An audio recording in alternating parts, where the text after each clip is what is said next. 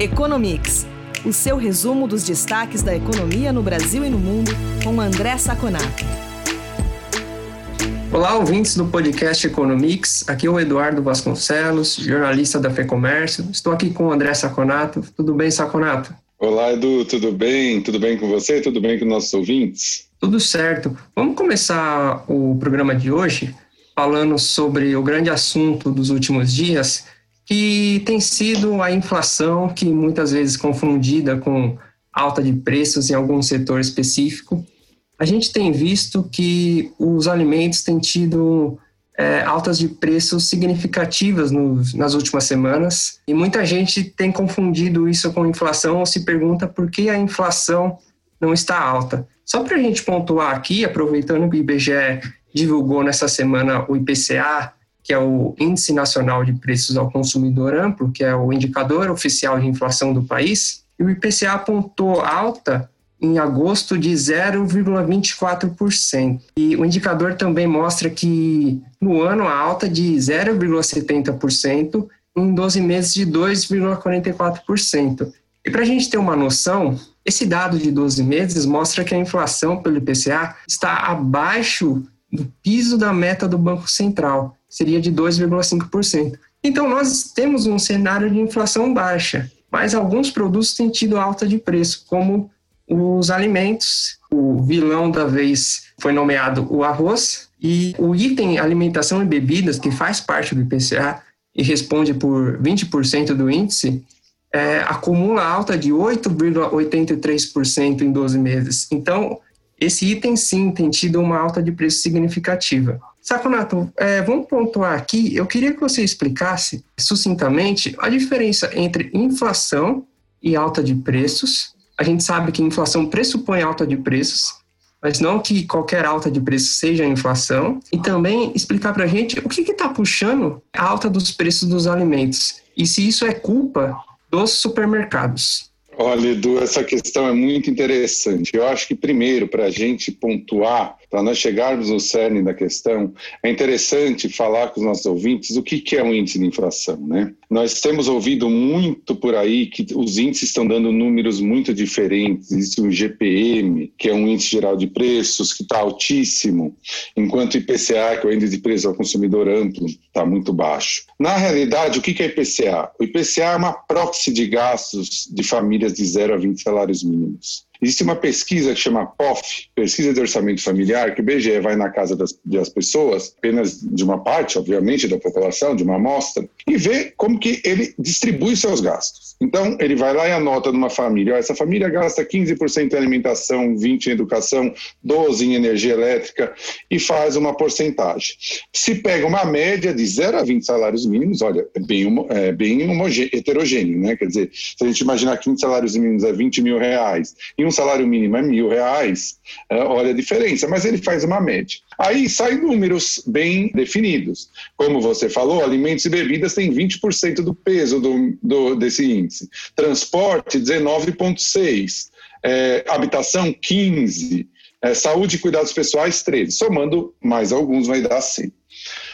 Aí, o que, que, se faz? Você vê a alta de preço em cada um desses setores, multiplica pelo peso dele e faz uma média. Então, por exemplo, se a alta, a alta de alimentos e bebidas esse ano deu, eh, até agora, já deu quase 5%. Você multiplica por 0,20, ele dá um ponto percentual no ano. E aí você fala, você vai me perguntar, pô, mas eu falei que está 0,7 no ano, como que alimento dá, só alimento dá 1%? É porque outros são negativos. Então você pega, por exemplo, vamos supor, vestuário, que tem um peso de 4%, ele tem queda de 3,21 no ano. Outro, muito interessante, transportes, que tem 20%, tem uma queda de quase 4%, só aí ele já tira 0,8%. Na média, na soma dessas médias, dá 0,7%, que é um número baixíssimo, baixíssimo. Né? E aí, o alimento, como você falou, que tem peso 20%, ele já deu 5% esse ano. Mas quais são as causas? São os supermercados, são os vilões que ficam lá de capa preta falando que quer acabar com o consumidor? Não, isso é uma besteira gigantesca. É, se falou em segurar preços, em ligar para a Tsunami. Eu já vi esse, eu já vi, eu era criança ainda, mas já vi esse erro na década de 80 no Brasil, pelo amor de Deus, não vamos cair nesse erro ridículo. Desculpa o, o, o adjetivo, mas esse erro ridículo de novo. O que acontece, por exemplo, com arroz? Qual é a razão por trás disso? Primeiro, ele está subindo porque nós temos um livre mercado de arroz, graças a Deus. E o que faz subir? O que está impulsionando a demanda de arroz? Primeiro, a China está repondo seus estoques. Imagina o que, que é a China repor seus estoques. Você tem mais de um bilhão de pessoas lá. Não é encher dois ou três silos. É muito arroz.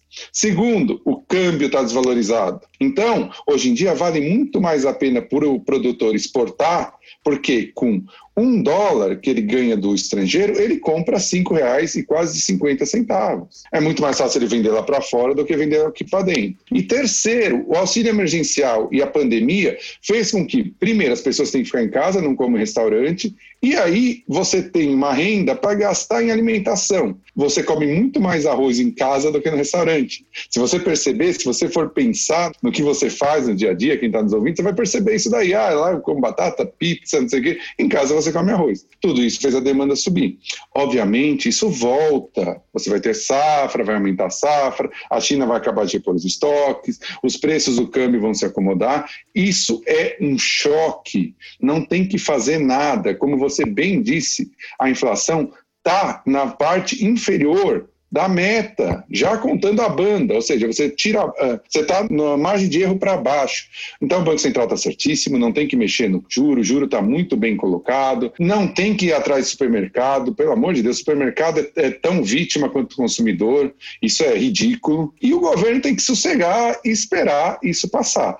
Se isso gerar uma alta geral de preços por causa da alimentação, salário, aí o Banco Central vai se preocupar, mas não parece que é esse cenário. E a gente não pode esquecer, nós estamos com 2,44 em 12 meses, mas nós temos um choque de carne que teve no final do ano passado para expurgar do índice. Então é bem em outubro, novembro do ano passado, se quem está nos ouvindo lembrar, a carne explodiu o preço. Isso vai ser devolvido esse ano, em outubro, novembro. Então a tendência é que nós fiquemos bem próximos na parte inferior da banda. Tá tudo tranquilo, não há motivo de preocupação. Legal. E eu pontuo aqui que recentemente a FEComércio fez um podcast sobre inflação com o economista Heron do Carmo. Esse episódio subiu para o ar no dia 2 de setembro, então ele é bastante recente. O Heron explica ali é, as características do IPCA e do IGPM, que são dois dos índices de, que mensuram a inflação mais conhecidos e ele explica ali as características de cada um e o que, que puxa a inflação é, avaliada por esses índices. Então, fica aqui para aqueles que tiverem interesse conferirem esse podcast com o Heron. Vamos seguir aqui, Saconato, e vamos falar do comércio varejista, que em julho, o IBGE divulgou o dado de julho e apontou que o varejo teve uma alta de 5,2% em relação a junho, e essa foi a terceira alta consecutiva do setor. Parece que também o setor atingiu um nível pré-pandemia, porque ele já passou o patamar que ele estava em fevereiro desse ano. Então, aquele tombo da pandemia já ficou para trás e o varejo já está em um novo patamar. Acabou a crise no varejo, Saconato? E o que, que se a que se deve esse resultado positivo? É, em termos numéricos, em termos de número, nós tivemos no comércio varejista o famoso V, né? Quer dizer, em três meses nós voltamos ao nível pré-pandemia. Então, se quem está nos ouvindo imaginar um gráfico, ele vai ter uma queda gigante, logo no começo da pandemia, abril principalmente, maio, junho e julho, já não vê de, de, uma, de um ângulo bem, bem forte, já voltou. Nós estamos hoje, para ser bem preciso, 0,1% abaixo do que estava no, índice, no nível do índice de fevereiro, que é o pré-pandemia. Só para o nosso ouvinte ter uma ideia, foram três crescimentos consecutivos, em maio, junho e julho. 13% em maio, em relação ao mês anterior, 8,5% em junho e 5,2% em julho. Vale lembrar que 5,2% em julho é recorde histórico. Obviamente, claro que estava no patamar bem baixo, mas é interessante para a gente ver esse índice. Obviamente, sempre tem que pôr um parênteses aí, que é o fato do auxílio emergencial que vai diminuir a partir do mês que vem e deve ter alguma influência nesse índice. Mas o importante, Edu, é lembrar que nós começamos uma queda forte na curva de óbitos, infelizmente ainda muito alta, por Covid. Por que, que eu estou falando isso? Isso faz com que a confiança de quem ainda tem renda, tem emprego, vai aumentando e as pessoas comecem a sair. Só para dar um exemplo aqui prático do dia a dia, óbvio que não vale como estatística. Sábado eu fui numa loja de materiais de construção, dessas grandes, dessas grandes redes, eu fui até a porta e voltei. Porque estava pior do que aquela foto da praia que todo mundo viu nos jornais. Eu voltei, eu fiquei com medo até de entrar, estava com minha mãe, minha mãe já tem mais idade, eu fiquei com medo e voltei. É absurdo, filas quilométricas, gente para todo lado, um formigueiro. Então, retomando essa confiança, eu acho que você vai ter resultados uh, positivos. E está se formando um cenário positivo que ainda não é o básico, não é o mais provável, mas está ficando cada vez mais provável de um cenário bom para o Brasil. Por quê? Porque você está subindo junto com a queda da curva de mortes, de óbitos, a vacina está chegando próxima, e você tem duas reformas andando bem no Congresso, a administrativa e a tributária, que, em que pese algumas divergências que nós temos, né? Nós imaginamos que a administrativa deveria em primeiro, a tributária depois, o Congresso está querendo o contrário, mas em que pese isso, você começa a criar todo um ambiente animado para 2021. E a queda esse ano, eu ouso dizer que talvez seja até menor que 5%, porque a curva está muito ascendente. Então são números positivos, tem essa, esse pontinho aí, essa pulga atrás da orelha, que é o final do auxílio emergencial, mas está se criando um cenário positivo que não se previa no começo da pandemia. Vale lembrar, para o nosso ouvinte, que a previsão dos economistas no começo da pandemia chegou a bater em alguns bancos e corretoras dois dígitos de queda. 10%. Hoje está próxima de 5%, ou seja, a gente está bem melhor do que imaginaria, imaginava estar anteriormente. Você citou que a vacina está cada vez mais próxima, mas a gente teve, infelizmente, a notícia de que os testes da vacina de Oxford, que inclusive tão, é testada no Brasil, foram interrompidos temporariamente porque um dos participantes teve uma reação adversa. É claro que essa notícia ela é triste para todo mundo, porque todos queremos essa vacina o quanto antes, não só essa, mas qualquer outra que esteja em produção. Mas quem deve ter ficado muito preocupado com essa vacina, é, com a interrupção do desenvolvimento, foi o presidente dos Estados Unidos, Donald Trump, né, Conato, porque ele sim depende muito dessa vacina.